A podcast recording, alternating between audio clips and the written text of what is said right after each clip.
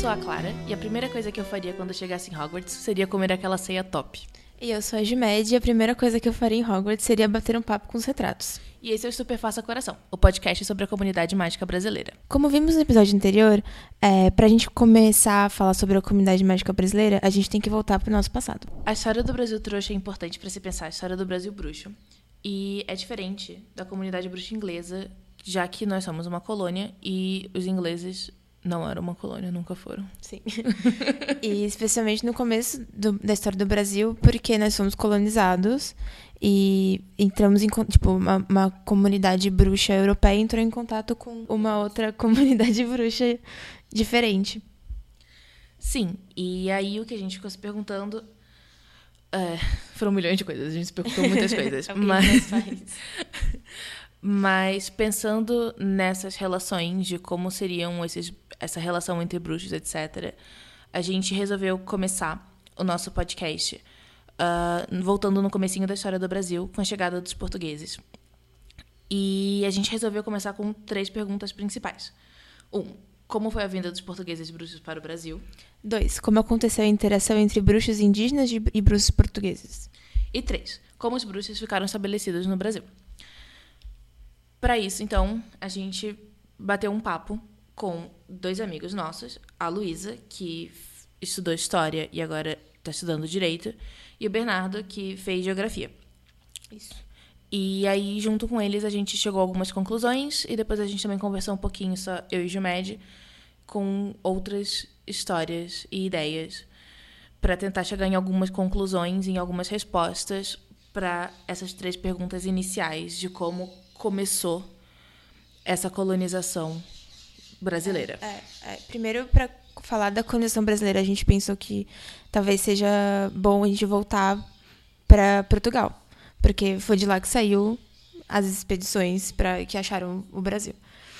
E então pensando numa comunidade, o que seria uma comunidade bruxa portuguesa, a gente pensou no Estatuto de Sigilo, que é uma informação que a gente tem que existe, que é que proíbe bruxos de revelarem a comunidade bruxa para não bruxos. Só que o Estatuto de Sigilo foi criado só em 1689 e só foi colocado em prática em 1692. Ou seja, em 1500, quando os primeiros portugueses chegaram no Brasil, é, não tinha esse estatuto. Então, a gente imagina que teria uma harmonia. Não harmonia no sentido que É, era tudo ok, mas Bruxos e trouxas conviviam. É, conviviam, eles se integravam de alguma maneira, mesmo que a gente não saiba direito como. E, na real, a gente só. é, é, as questões só começam a ser mais fortes, mais pesadas, dessa diferença entre bruxos e trouxas mais tarde. E, e aí, conversando com a Lu e com o Bernardo, a gente estava discutindo um pouco a questão do Estatuto de Sigilo da Magia. Sim. E como foi essa primeira interação entre bruxos e trouxas portugueses e indígenas? E, e como é que vieram esses bruxos portugueses lidando com outro tipo de magia? Sim, mas antes disso, a gente conversou um pouco sobre o que teria causado o Estatuto de Sigilo Ah, da sim. Magia e, e isso e porque e como isso interferiria no Brasil. Então a gente vai colocar um clipezinho para vocês da nossa conversa. Ah, vocês vão ouvir minha voz, a da Jumed, a outra menina é a Luísa e o cara é o Bernardo. Simples assim.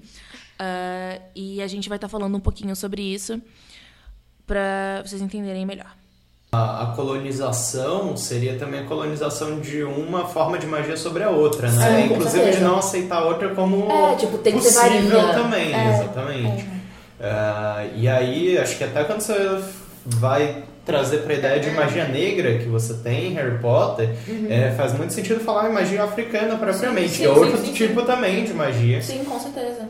É, eu acho que só tem que tomar um pouco de cuidado, porque, tipo, o conceito tipo, que a gente tem hoje, tipo, de raça é do século XIX.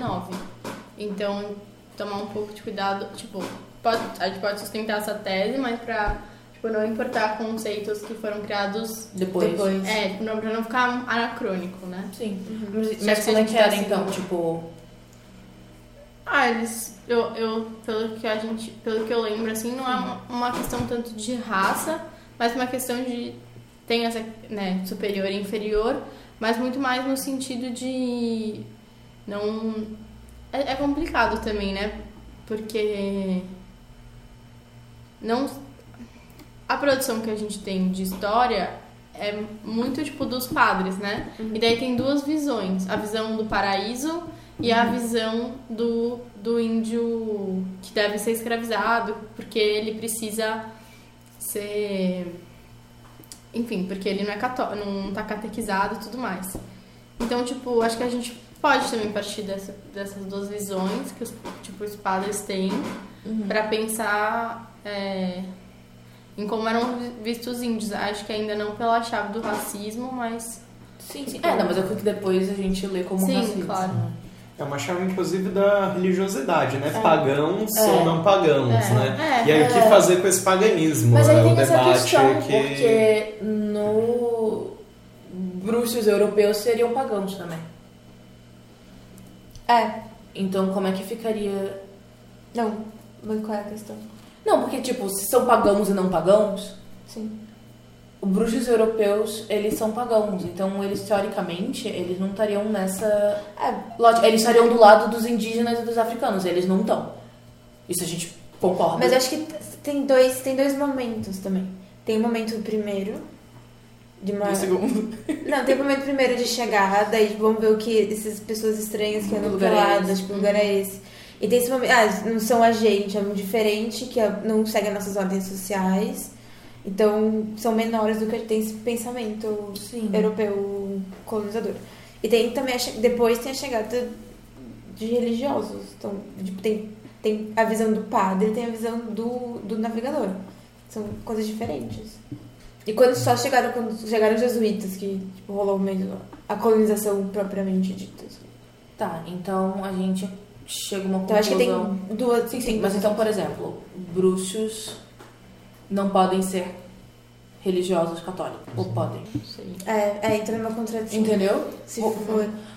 Porque assim, porque se eles não forem, se eles só forem navegadores e, e outros tipos de portugueses Acho que não católicos. Não tipo, conta muito não, porque eles são europeus, ser. assim. Porque a gente pensar que, que, os, que os, lá, os jesuítas colonizando os índios, eles estão matando a magia propositadamente. Tipo, ah, isso, essa magia do demônio. Mas Sim. outro tipo de magia. É, É, mas ao mesmo tempo, se a gente pensar com caça os bruxos e essas coisas, eles demonizavam também a magia europeia. Mas que teria acontecido um Mas é século depois, e meio né? mais tarde, como É, um dos do- vários é, cismas é, em que é. uma determinada parte da igreja é parte, considerada é, ser. herege. é. E é antes do sigilo também. É, então, porque eu acho que não faz tanto sentido. No... Mas porque essa ideia de. Porque eu acho que a questão é tipo, o que é um pagão. Não. Entendeu? Ne- Nesse caso, tipo, se é só questão de acreditar em Deus, ou se tem outras práticas rituais, etc., que aí teria a magia, que foi o que aconteceu mais tarde, se estaria dentro ou não. É, é porque eu acho que quando, tipo, se a gente for pensar, é que a igreja é instituição, então daí uma coisa. Ah, Mas eu acho que se a gente for pensar no cristianismo, tipo, e o cristianismo pré-medieval, né, da- das origens, ele é muito, ele poderia, nossa, Jesus Cristo muito poderia ser um bruxo. Ah, não, total. Era- eu- era ele era. resistência, Aliás, né? vamos É, tipo- ele era. Ele Então- ressuscitou, galera. Então, Tom Cruise. é, exato. Então eu acho que, é, nossa, imagina as aquelas relíquias de Cristo. Santo grau. Tem Santo grau. Amor cruz. Né? Não, o sim, leite não, da Virgem. Maria é uma cruz. Nossa, pesado. Uau. Foi longe. Mas enfim. É, Então eu acho que não é tão contraditório. assim. É. Mas acho que a questão fica mais. Acho que na real a divisão. conclusão é que o Estatuto de Sigilo cagou mais. Acho que o Estatuto de Sigilo tem, talvez tenha vindo por algum racha na, no Vaticano, na própria instituição da igreja. E acho que até então Uma eles poderiam pra estar muito É, unidos. porque. Pensa faz- em é, Ó, várias se foi em ordens 1600 cristãs. e pouco, é, é mais ou menos na mesma época, tipo, do cisma que surgiu por conta da, da reforma contra a reforma, né? Tipo, Será que foi essa data? Cara, quando é que foi? porque a reforma e a contra-reforma É a mesma época. estão na mesma... 1600? É, é isso. é. Então daria pra sustentar essa, Os bruxos essa teoria, tipo, É, historicamente. é, faz É mais verdade, faz sentido. bastante sentido. E aí faria sentido eles, inclusive, estarem em Até instituições. porque, tipo... É, tem Natal, né? É. Não que eu diria, tipo, que o luteranismo é.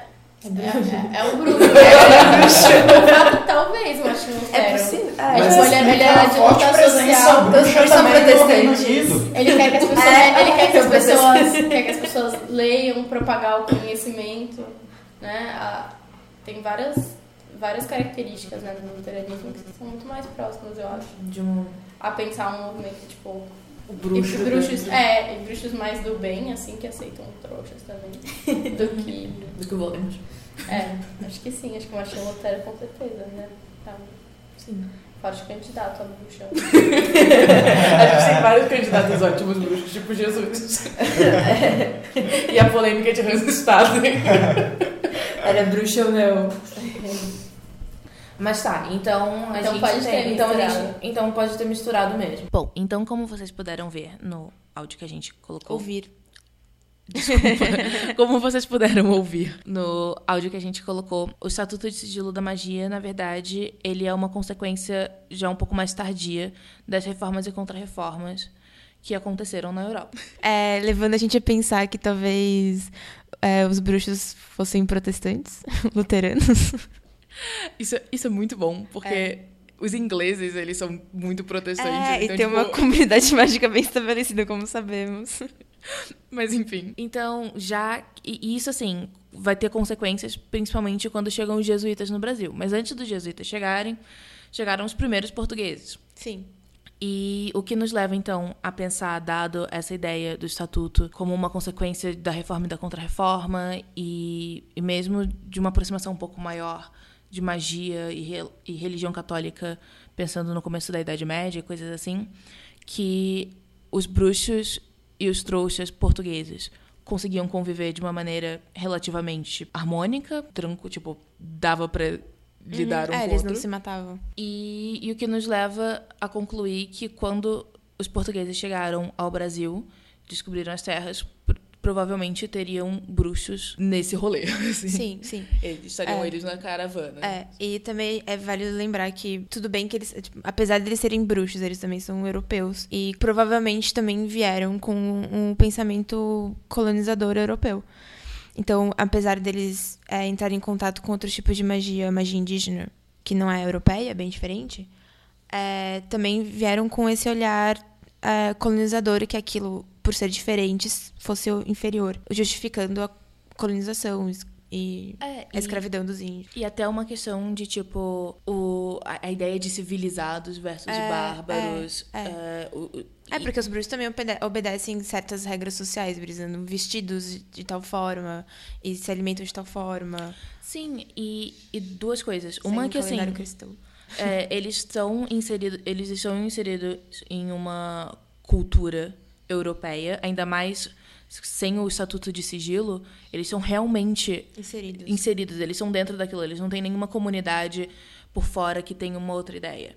ah, que pode ter tido um outro tipo de pensamento. É, eles estão juntos, então com certeza esse esse olhar eurocêntrico era mu- muito comum É, entre é. bruxos. É, não tinha, muita, E- não tinha muita diferença. Sim.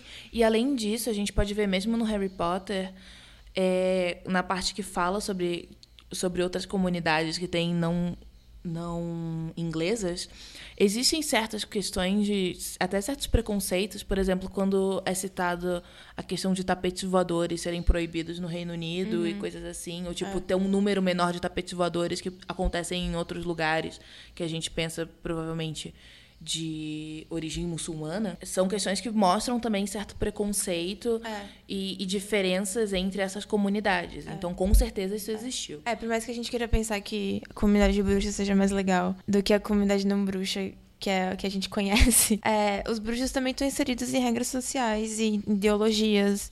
Eles estão vivendo no mundo assim como os outros não bruxos. Então a gente imagina que tenha acontecido assim. Sim, então a- o que a gente chega à conclusão é que, mesmo entre bruxos, os europeus viam os indígenas bruxos como seres inferiores, de alguma maneira. Sim. A outra questão que a gente tem, que a gente também conversou um pouco com a Lu e com o B, é sobre a ideia de pagãos versus cristãos. Sim.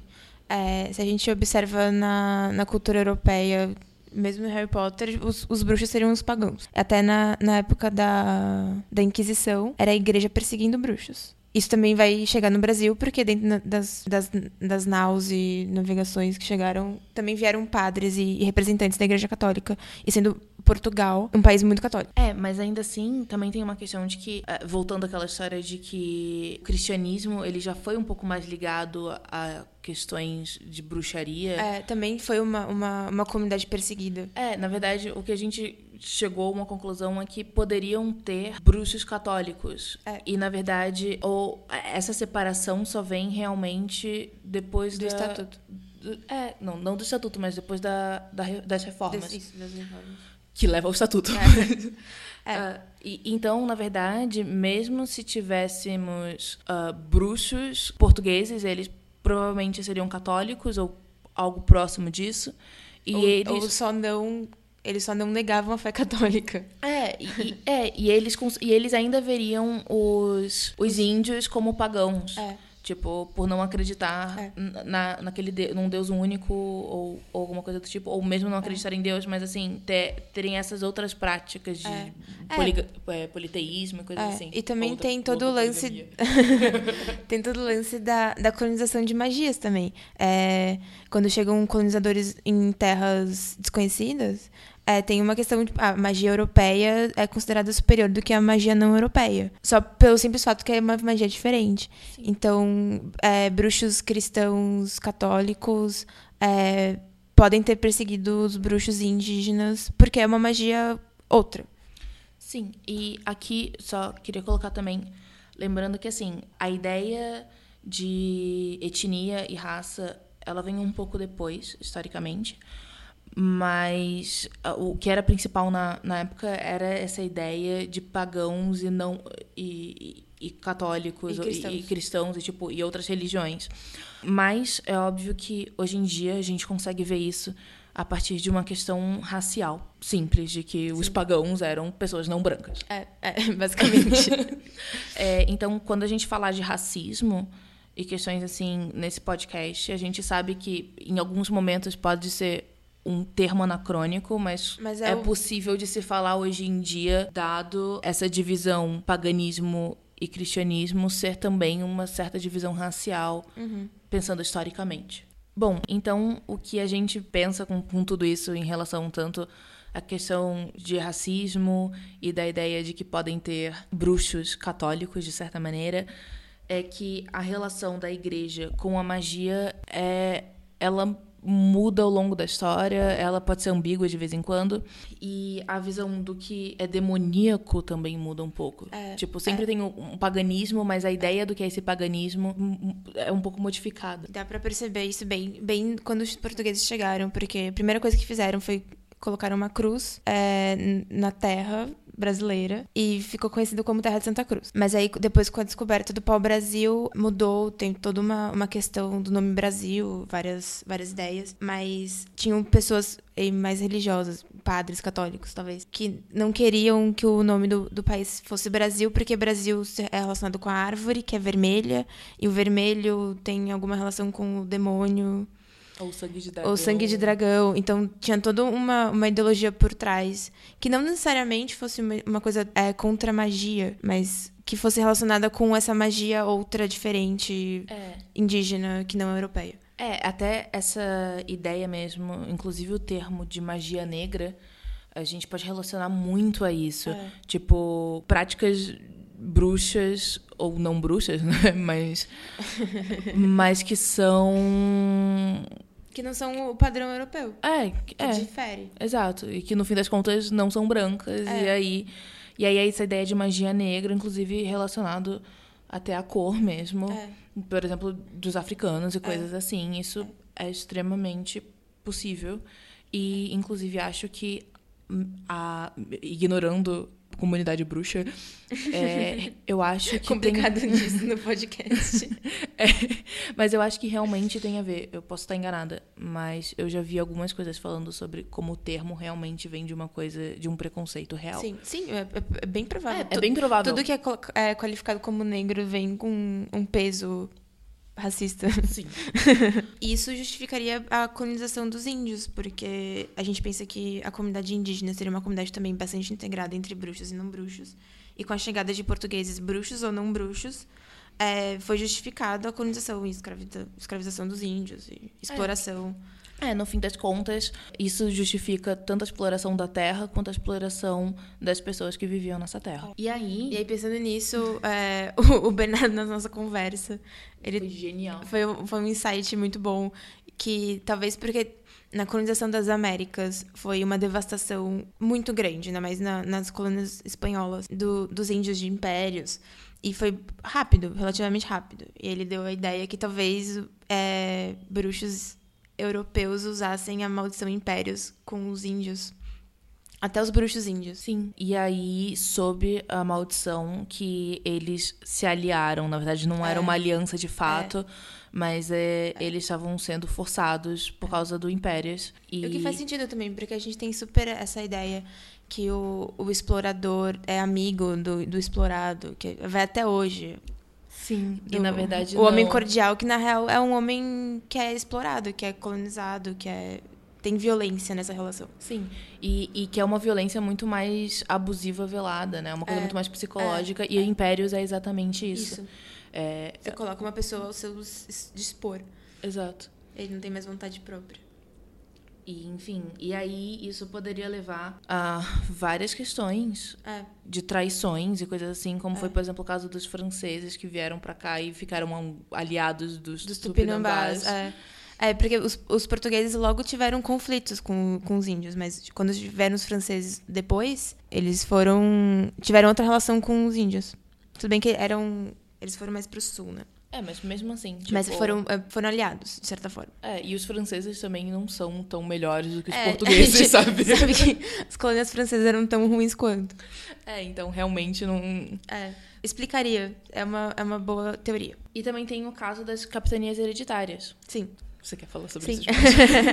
Que, em princípio, foram, se não me engano, foram 15 capitanias hereditárias que foram decididos, que era meio que, ah, vou, não, o rei de Portugal, não vou lidar com isso agora, então vou separar esse, esse lugar em 15 espaços, vou- 15 pessoas vão tomar conta disso pra eu não ter que tomar conta disso. E deu tudo errado, só teve uma que deu certo, que foi a capitania de São Vicente. E por que deu certo? Porque tinha um cara, o, o João Ramalho, que ele já estava no Brasil desde as primeiras interações de portugueses com, no Brasil, que ele meio que fez o meio de campo entre os portugueses da capitania hereditária que chegaram depois e os indígenas do local. Então até fica uma, uma questão, será que essa capitania deu certo porque tinha uma, uma relação mais amigável com entre bruxos portugueses e bruxos indígenas?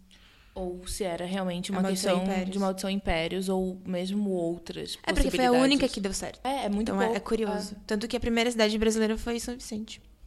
Sim, e, e aí essa ideia também de uma boa convivência Um escambo. vem a ideia de será que existe um certo tipo de escambo bruxo que dá certo, tanto em casos de hum, plantas, É. poções. Ou novos é, fei- feitiços, ou formas de lidar com a magia diferentes. É, ou, até mesmo, tipo, sei lá, feitiço de proteção na floresta. Seria É, bem os prático. europeus não saberiam, porque eles É. não, não têm a mesma floresta que a gente. Exato, então seria uma coisa prática deles saberem. é. Então, algumas questões assim, de tipo, se existir um escambo bruxo dos, dos portugueses bruxos trazerem magias europeias ou objetos É, mágicos levam europeus. É, é, varinha, sei lá, vira-tempo, É. sei lá, não sei quando vira-tempo foi criado. Mas assim, essas várias. Esses vários objetos que a gente vê em Harry Potter. Uhum. E, e os indígenas trouxeram outros objetos. Sim. Que a gente até pode ver em Harry Potter, a gente tem que pensar melhor sobre isso. É. Fica pra uma próxima temporada, É. na verdade. e também tem outra questão que acho válida a gente falar, uma, talvez, uma polêmica. Eu amo essa polêmica. A gente tá há muito tempo É. debatendo. Porque a gente tá falando sobre isso, tem, tem o Hans Staden, que é um. Acho que ele não era alemão, mas ele era suíço lá, um desses países mais nórdicos da Europa. E ele foi preso pelos tupinambás. E os tupinambás eram índios ca- é, canibais. E ele tava pra ser comido. E ele não foi comido. Ele foi. Ele conseguiu sair daquilo de uma maneira amigável. Ele não fugiu nem nada. Ele, ele ficou amigo dos índios. E escapou do destino de ser comido. E ao que parece, ele escapou porque ele soube trocar é, conhecimentos. Ele tinha um conhecimento medicinal. Então, meio que ele foi considerado meio que um o mágico, conhecimentos mágicos. Aí eu lendo, eu achei que o Hans Staden talvez fosse bruxo.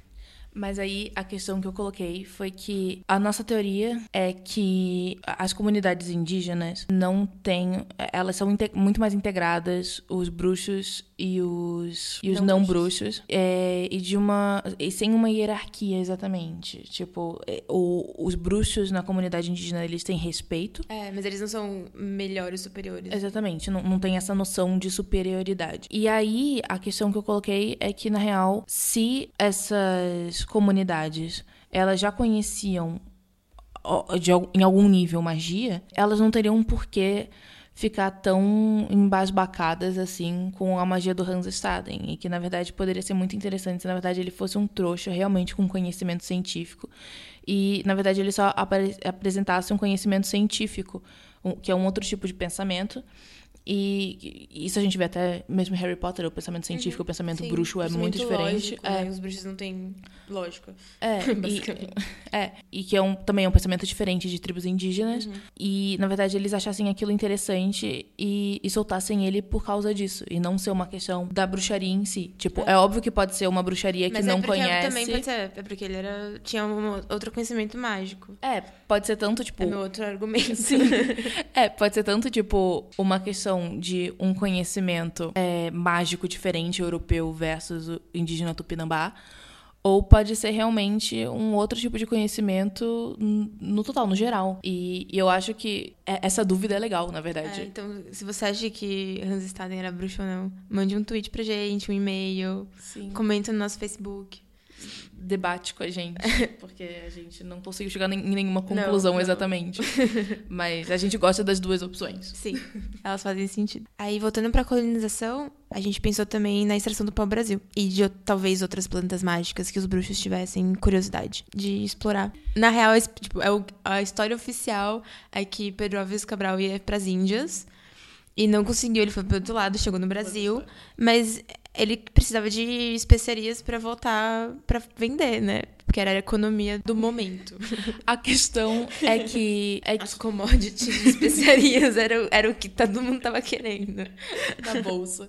É. As, as ações estavam subindo. Mas, enfim. É, o ponto é que, economicamente, o Brasil é, exportava pau-brasil. Isso. Ah, no primeiro momento era Tipo, Brasil. no primeiro momento era essa a nossa exportação. Era assim, que as pessoas que estavam aqui ganhavam algum dinheiro. É. E se sustentavam. E aí, o que eu fiquei pensando e perguntei pro Gemed é que se não teria algum outro tipo de extração pensando na comunidade bruxa. Tipo, se o pau-brasil funcionaria para os bruxos, por exemplo, para fazer varinhas. Varinhas Ah, vermelhas. é, isso é tão bonito. Sim. É, ou se, na real. O Brasil fosse só uma planta. É, e aí os bruxos. Tudo bem que eles estavam integrados, então faz sentido eles explorarem o pau-brasil. Eles é, estratificarem. Isso. Isso, faz sentido eles estratificarem o pau-brasil. Mas, além disso, se eles não procuraram também outras plantas e. Enfim. E, coisas da natureza, coisas que a natureza nos é, dá, é. mágicos, e que eles poderiam usar pra comunidade bruxa, assim como o pau-brasil foi pra comunidade trouxa. E como a gente não sabe nada de plantas, a gente também perguntou e Luiz e pro Bernardo, que foi genial. Foram muitas plantas ótimas. E aí a gente vai também colocar mais um clipezinho aqui da gente conversando sobre plantinhas. Plantas.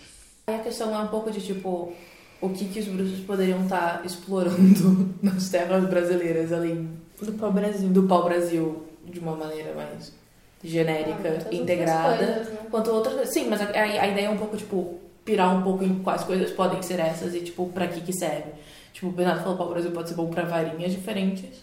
O que é legal. Pode ser. A outra, outra madeira bem explorada que ninguém fala tanto é o, é o pau rosa, né? Tipo, não é só o pau Brasil, é aquele, aquela. Acho que é pau rosa, não é? É o que faz o perfume da Chanel hoje em É, dia. eu sei que até hoje Começou- a Guiana vive em função do Isso. pau rosa. Começou a ser tirado na colonização brasileira também. Olha só. É, Então, então. imagina uma varinha com cheirosinha assim. E Varinha rosa. rosa millennial. Nossa, puta merda. Eu quero essa varinha. Eu quero essa varinha demais. Com cheirinho bom. Com cheirinho Chanel. Chanel Lamborghini. Mas enfim, Tá, vamos pensar aqui outras mais. coisas. Tem que pensar Mas não tava me contando aqui outro dia aquelas frutas que só tem no Brasil? Quais são as frutas que tem no Brasil? Que não É uma tem grande Frutas só tem no Jabuticaba. Brasil. Jabuticaba, goiaba, ah, abacaxi, que é inclusive Abacaxi uma só tem no dessas... Brasil? Só tem no Brasil. Nossa, É, que Não, fact. Porque abacaxi hoje é pode ser super nos lugares Sabe super, tropicais. né? E manga é da Índia. Você acredita? Manga e Eu, eu fiquei eu muito sabia. passada quando banana não era do Brasil. Nossa, É, quando eu isso- descobri é. isso, mudou, mudou a minha vida. Enfim, coco ninguém sabe muito bem, porque é um negócio que viaja, né, pelo É. mar. Então tem gente que diz que é da América do Sul, tem gente que diz que é de outras partes tropicais. É, mas são basicamente essas. E tem algumas menos conhecidas, né? O vai, a guabiroba, e aí vai um mundo inteiro de, de frutas. Manga. Manga. Manga não, Não, é. manga Não, não, falei é. manda, gente, não manga. tipo, manda essas frutas aí, louca.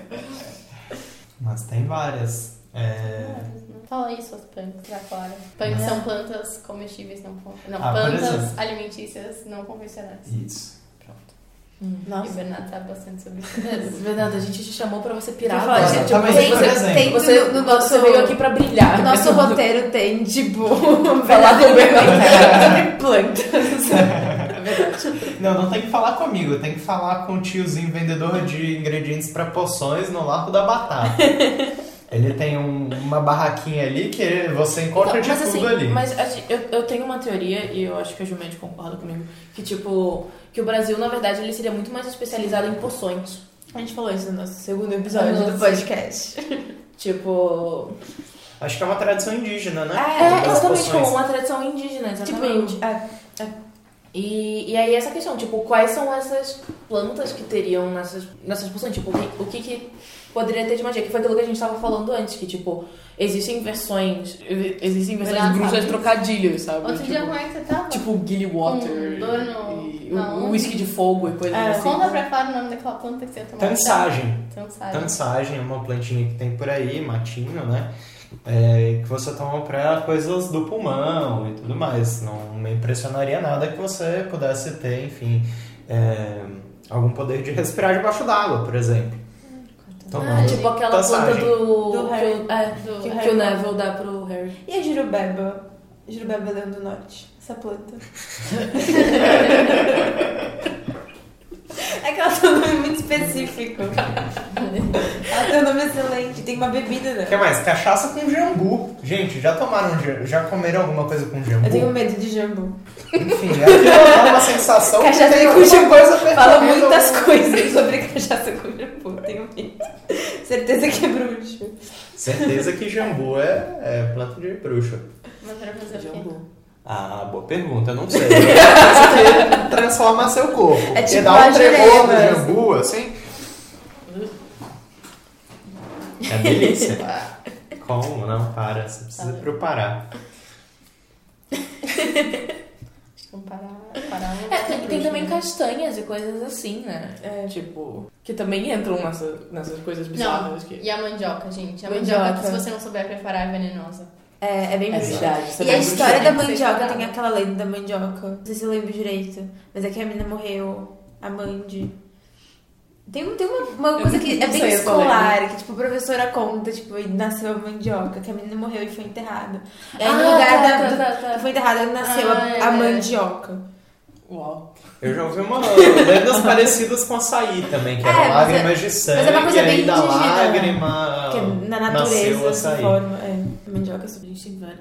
Mas todas as vezes que eu penso em todas as comidas típicas, mesmo de lugares diferentes do E Brasil, eu mandioca, penso, tipo, bruxo, bruxo, bruxo. É, e bruxo. mandioca você come de vários jeitos. Faz farinha de mandioca, você come já cozida. Você pode envenenar alguém. Envenenar alguém com mandioca é genial. Essa parte a gente tira do podcast. Cuidado. Piada. Só que hoje de, de envenenar de mandioca. Vão culpar a gente. Nossa, mamona. Mamona é brasileira. também. Mamona é um treco muito Não bruxo. sei, mas é um treco bem Porque bruxo. tem, tem culturas não brasileiras, já vi, tipo, filme. É? Não sei se é mamona mamona, mas parecido. Mexicano, talvez, não sei. É, não sei. Nossa, isso tinha que ser explorado, né? É tipo essas plantas da caatinga, assim, né? Uns cactos que tem coisas, tipo... O quiabo da Lapa, que Quiabo você é a garota propaganda do quiabo da Quiabo Lapa. da Lapa é uma delícia, sério.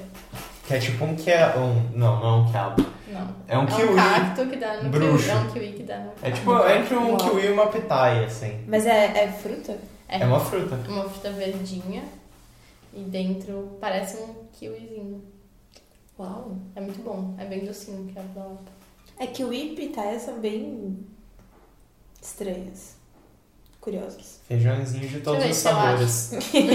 pitaia. Mas pitaia é super frustrante, porque é tão linda e tão sem graça.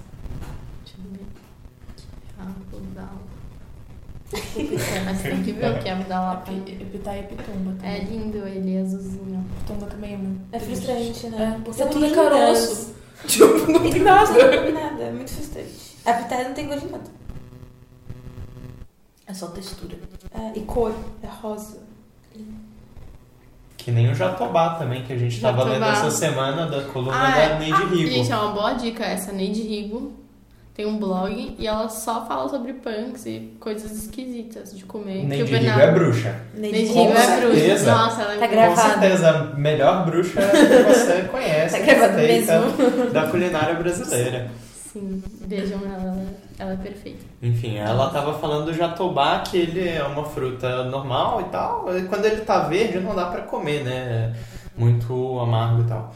É, mas você pode usar uma pequena quantidade dele em qualquer coisa que seja fermentada durante vários dias e depois aquecida. E aí deixa tudo azul. E ele não é azul. Mágico. Isso é muito mágico. Que mágico. Caralho. É feio, jatobá, fede. A árvore de jatobá fede, fede muito. é- parece um confusão, assim. Tá gravado. Tá tudo gravado. É uma, é uma árvore bonita, mas com umas frutas feias, sabe? Uau. Que Nossa, muito. mágico. Tipo, você não ia querer pegar isso. Então tem que ser meio bruxo pra saber. Pra saber. que dá uma cor legal e que tá bom. Nossa. Eu sempre, eu sempre pergunto como as pessoas conseguiram chegar nesses pontos, É. sabe? De descobrir essas coisas. Tipo, o que, que vocês fizeram pra descobrir isso? Algum acidente. Ou muito na, Nossa, muito na piração. na operação. Ou tipo na necessidade. Tipo, é o que tem, eu vou ter que abrir esse negócio feio. Eu lembrei, você falou dos, do quiabo da Lapa. Eu lembrei também das... muito bom. Voltando ao quiabo da Lapa. Mas eu lembrei das sempre vivas também, que Ai, são eu plantinhas que não morrem nunca. Isso é muito mágico É, também, nossa, né? isso é muito Florezinhas que tem no, nos espigões Ah, lá do tem aquela legal que a gente aprendeu também do soldado. Pé de soldado? Não. Sabão de soldado. Sabão de soldado. É uma plantinha também que tem cheiro de gelol. Eu acho que gelol veio desse negócio, é. Mas acho Tem que esse gelol. aí, o sabão de soldado, não são a mesma coisa. Acho que sabão Não. de soldado é um que faz espuma e por isso o É, pessoal. e faz cheiro é a de mesma gelol. e tem cheiro de gelol. Hum. É bom pra machucados. É, deve ser bom. Contusões. É tipo o precursor do paninho íntimo.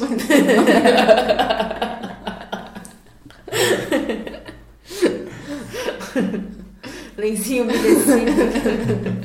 Então, a gente teve essa questão das plantas, mas no fim das contas, o que aconteceu é que as, capani- as capitanias hereditárias não deram certo. Não. E aí o, o rei, João, Dom João III, Voltou e falou. voltou atrás, tipo, isso não vai dar certo, então a gente vai ter que colonizar de outra forma.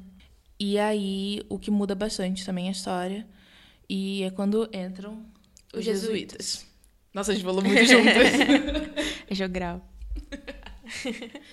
e aí a gente entra em outra questão que a gente já falou antes, mas é, é complicada. Porque os jesuítas, eles foram para colonizar de outra forma. Então, eles foram catequizar os índios. Então, é outra forma de, de, de colonização. Não é por, pela violência física, mas é outro tipo, de, outro tipo de violência. Porque catequizando os índios é, mata a cultura indígena local. É, eles invalidam É. e exterminam uma cultura, É. várias culturas, É. na verdade, que existem. Então a gente pensa que talvez os jesuítas, dentro dessa ordem católica, que talvez não fosse contra a magia no geral, mas como estava dentro desse pensamento europeu colonizador e imperialista, que outras culturas fossem inferiores, é, relacionassem a cultura mágica indígena como algo não de Deus.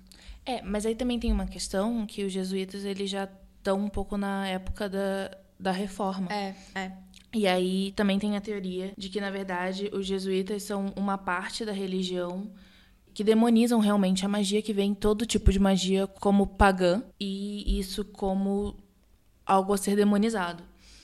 Então, na real, a ideia também seria um pouco de que os jesuítas, eles são essa ala mais conservadora. E mais ativa, né? Mais é, quase, quase militar, tipo, no sentido que é um treinamento é diferente. O treinamento jesuíta é diferente de, de outras ordens. Sim.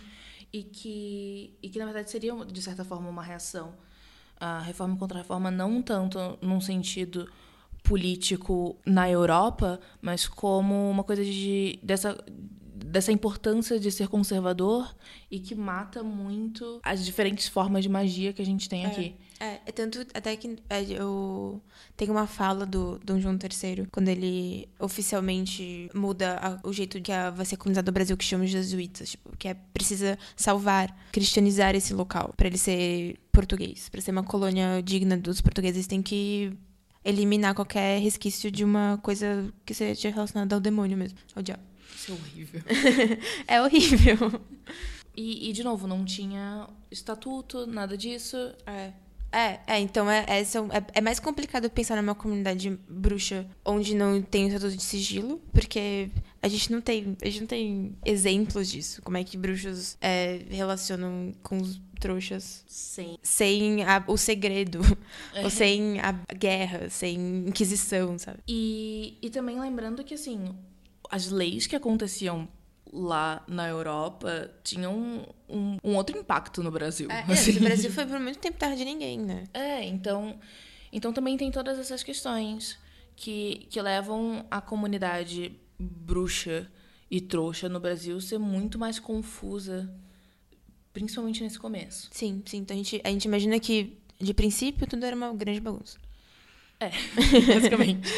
Ah, mas e aí, então, com todos esses pensamentos, a gente acaba respondendo as questões que a gente vai resumir agora um pouco. Então, a questão número um, de como foi a vinda dos portugueses bruxas para o Brasil. Então, primeiro, bruxas portuguesas vieram. Vieram. Eles vieram nessa lógica, com esse olhar colonizador. Sim. Até poderiam ter bruxos Ah, mas é uma coisa- exploradores, mas é muito É uma coisa individual. É. Um curioso que não achava que índios eram criaturas menores. Mas isso é muito pouco. Em Mas não geral, era uma coisa- realmente é. vieram com a lógica colonizadora. E os bruxos e trouxas se relacionavam por causa do Sim. Estatuto de Sigilo da Magia, que ainda não existia. Poderiam ter famílias bruxas aliadas à monarquia portuguesa. Sim, Tipo, poderiam. Os Malfoy na Inglaterra. É. Isso tá no Pottermore, eu acho. Que, eles eram aliados que a. eles eram a- aliados. Mas é muito provável, porque. Meu, Sim, e bruxos independentes. É, também. tem essa- Adoro e também- de bruxo independente, é, que é tipo estudante, estudante independente. independente. Tem muito essa, essa coisa do, do rei, que é um ser divino, que ele é ma- mais do que réis mortais. Que ele pode ser bruxo. É, e- mas enfim, mas no fim das contas, os bruxos portugueses vêm ao Brasil e eles vêm com essa mentalidade É. colonizadora. É. Aí na segunda questão de como aconteceu essa interação entre bruxos indígenas e bruxos portugueses. É aquela coisa da, da colonização de magias também. Exatamente. Que apesar, é, apesar de, de serem bruxos, não quer dizer que eles Tem- não tenham um pensamento ah, que o inferioriza o outro, o diferente. É, no fim das contas eles continuam tendo essas hierarquias, essa ideia de supremacia, ah, ideias de ideias eurocêntricas e no fim das contas um bruxo colonizador é igual a um português colonizador trouxa. É, E eles vai escravizar e vai ajudar com o genocídio dos índios. Sim. O que é uma pena, sim, é Mas- triste, mas é a nossa história. mas é a nossa história. E no final das contas, como então ficaram os bruxos estabelecidos no Brasil? Ficaram bagunçados. É, eles provavelmente ficaram juntos com os trouxas, Sim. Criaram, talvez até podem ter criado comunidades bruxas um pouco É, mais. talvez uma capitania de história fosse bruxa, talvez fosse a capitania de São Vicente. Mas acho que isso não influenciaria muito a, a história. Sim. E aí teria essa ideia de extrair o pau-brasil e possivelmente outras plantas mágicas brasileiras. Pau rosa. Enfim. E no fim das contas, o que a gente chega à conclusão é que a história indígena bruxa é muito próxima da história indígena trouxa. E que o genocídio e a colonização, enfim, toda a matança É. cultural e física. É, Acontece com as maneira. duas comunidades. é. Infelizmente. É sempre muito triste pensar essas coisas, porque É. como é um mundo imaginado, no fim das A contas, gente quer é- que seja melhor. a gente quer que seja melhor, a gente quer que seja um lugar mais interessante, um lugar que as coisas tenham sido melhores, mas se a gente for realmente parar pra pensar e analisar cruamente, friamente, É, não. não tem como. Não, é. porque, porque existem essas culturas e não tem o que fazer quanto essa visão eurocêntrica, colonizadora e exploradora. Isso. Então, no próximo episódio, Sim, no próximo episódio vamos falar sobre o açúcar. Sim, a gente vai falar sobre os engenhos de açúcar, o tráfico de escravos. É importante lembrar que, assim, mesmo já no começo, já vinham escravos nessa época que a gente estava falando. É, um pouco depois, nas capitanias hereditárias já teve um tráfico de, de africanos escravizados. Mas, numa questão mais didática mesmo, a gente decidiu falar É. realmente sobre essa questão no próximo episódio, que vocês vão ou, nos ouvir falar sobre os engenhos de açúcar, o tráfico de escravos e o que isso tem a ver com os bruxos. Até lá. Então, gente, lembrando que a gente tá com o Clube Mágico do Livro. Acertei. Yes! É, que a gente tá relendo todos os Harry Potters. A gente ainda tá no primeiro. Então, se vocês quiserem participar, tem tempo. É, na real é bem livre, né? Se tiver no segundo já, tudo bem. O ponto é, leiam com a gente, pensem em questões sobre o mundo bruxo, mandem pra gente. A gente também tá fazendo algumas questões no Twitter de vez em quando. Sim. E interajam. Porque quanto mais a gente interage, mais ideias a gente tem, mais coisas a gente consegue trazer pro podcast. Isso, mais legal fica os episódios. Yay! A nossa hashtag é HP e o coração estupefaço. Se vocês quiserem continuar essa conversa, podem nos achar no Twitter, arroba estupefaçacast. Ou nos mandar um e-mail no contato estupefaçacoração.gmail.com. Lembrando que é tudo sem acentuação. Eu sou a Julia Medina, no Twitter como IamJumed. Eu sou a Clara Brownie, no Twitter como Browne Brownie. Venham conversar com a gente.